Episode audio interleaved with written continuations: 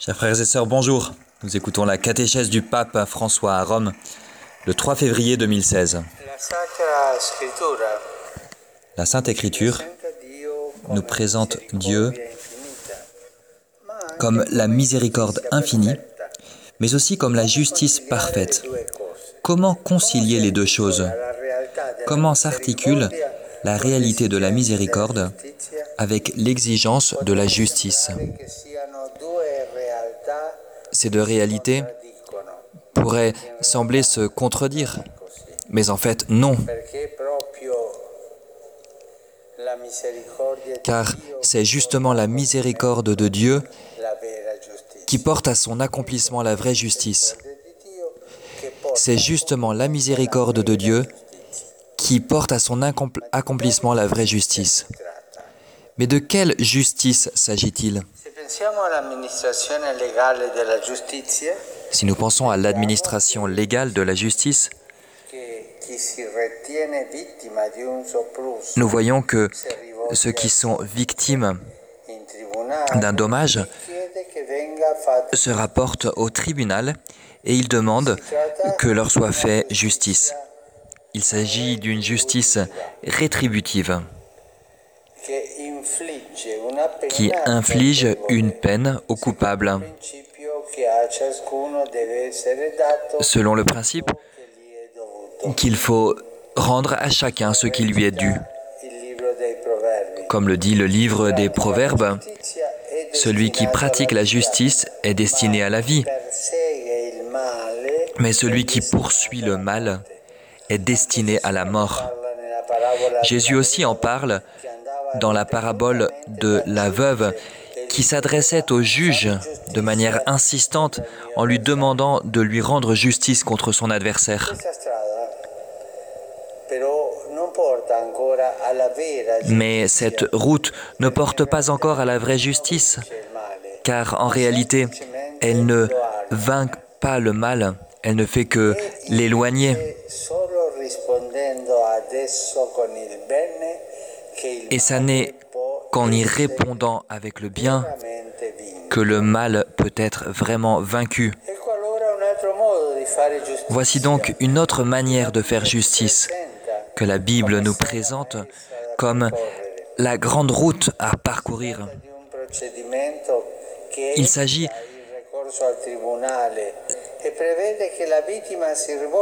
d'un processus qui prévoit que la victime s'adresse directement au coupable pour l'inviter à la conversion, pour l'aider à comprendre qu'il fait le mal, pour en appeler à sa conscience.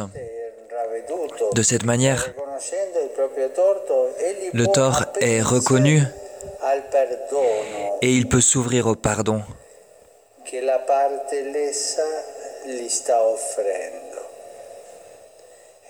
que la victime lui offre. C'est beau, non? La persuasion. Mais tu vois, ça n'est pas bien ce que tu fais. Et ainsi, le cœur s'ouvre au pardon qui est offert à la personne.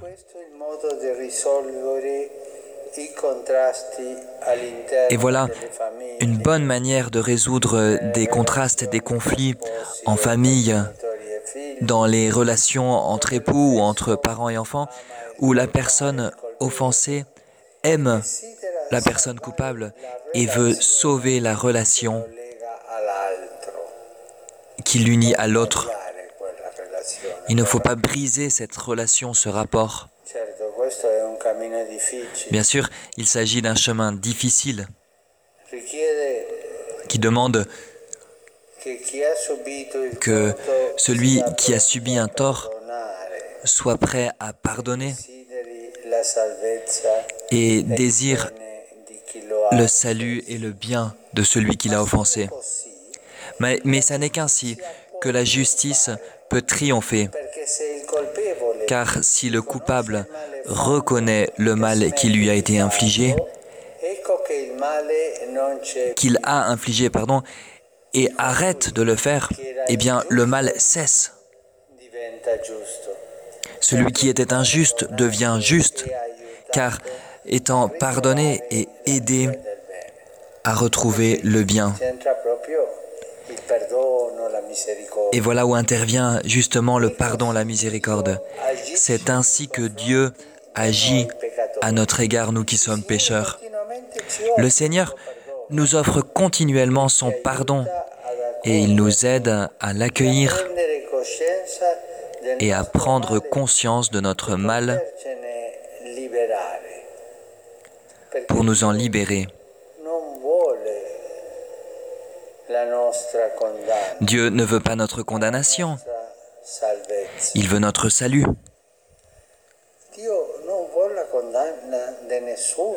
Dieu ne veut la condamnation de personne, de personne.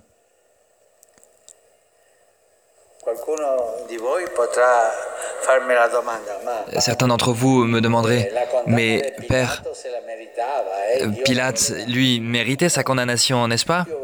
Dieu le voulait. Non, Dieu voulait sauver Pilate. Et Judas aussi? Oui, Judas aussi. Tous. Le Seigneur de la miséricorde veut sauver tout le monde. Tous. Mais le problème est de permettre qu'il entre dans le cœur.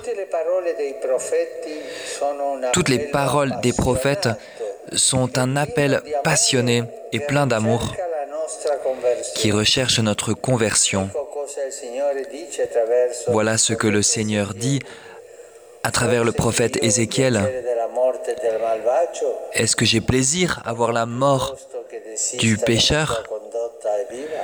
Est-ce que je ne préfère pas qu'il change de conduite et qu'il vive? Si, voilà ce qui plaît à Dieu.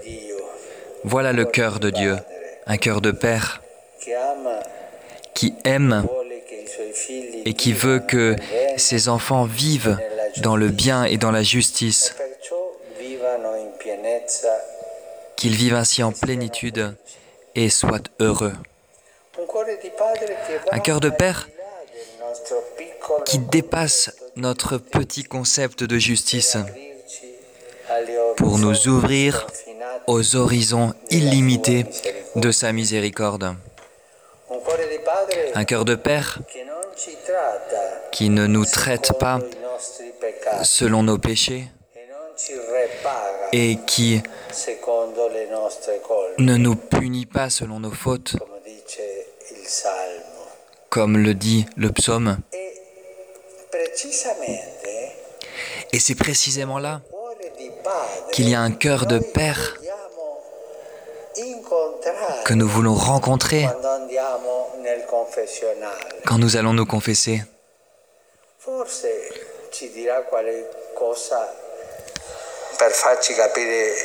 Peut-être que on nous dira des choses pour nous faire mieux comprendre le mal. Mais au, au confessionnal, nous venons tous rencontrer un Père, un Père qui nous aide à changer de vie, un Père qui nous donne la force de continuer à avancer, un Père qui nous pardonne au nom de Dieu.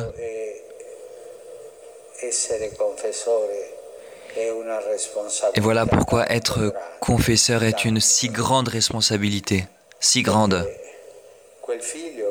Car ce fils, cette fille qui vient te rencontrer, il, et elle vient trouver un père. Et toi, tu es au confessionnal. Tu es là,